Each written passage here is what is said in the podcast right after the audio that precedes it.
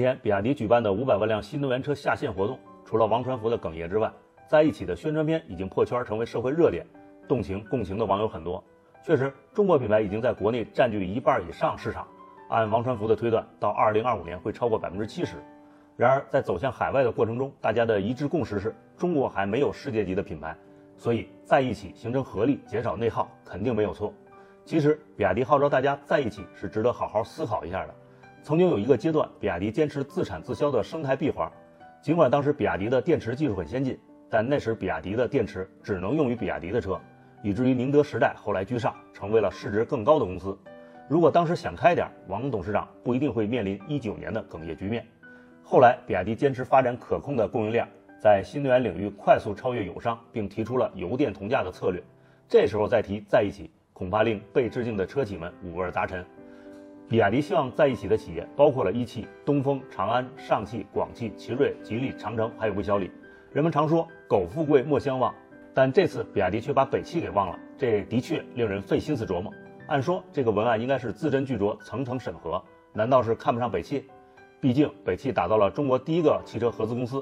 二零一三年到二零一九年，北汽新能源曾连续七年保持纯电动汽车市场销量第一。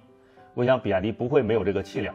何况北汽集团今年上半年主要经营指标也都不错，不仅跑赢了行业大盘，并且在所有企业中增长幅度位居第二，也没有到可以被边缘化的境地。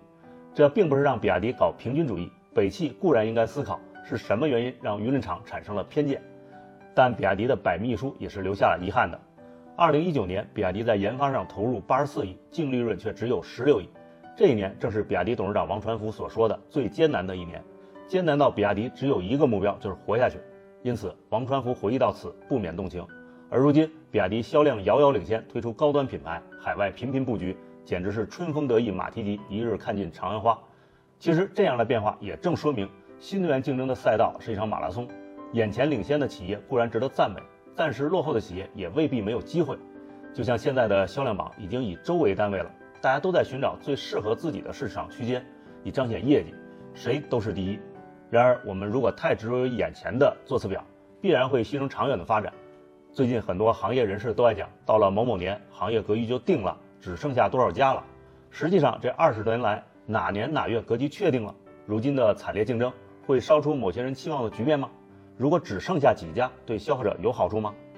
所以，在一起不是居高临下喊口号，也不是哥们儿义气就是朋友，更不是垄断联盟。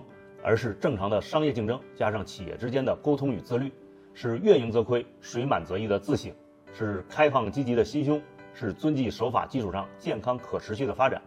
所以，希望比亚迪能够承担起冠军企业的责任，一步一个脚印，着力建设好健康和谐的产业生态，让中国新汽车在世界的舞台上在一起。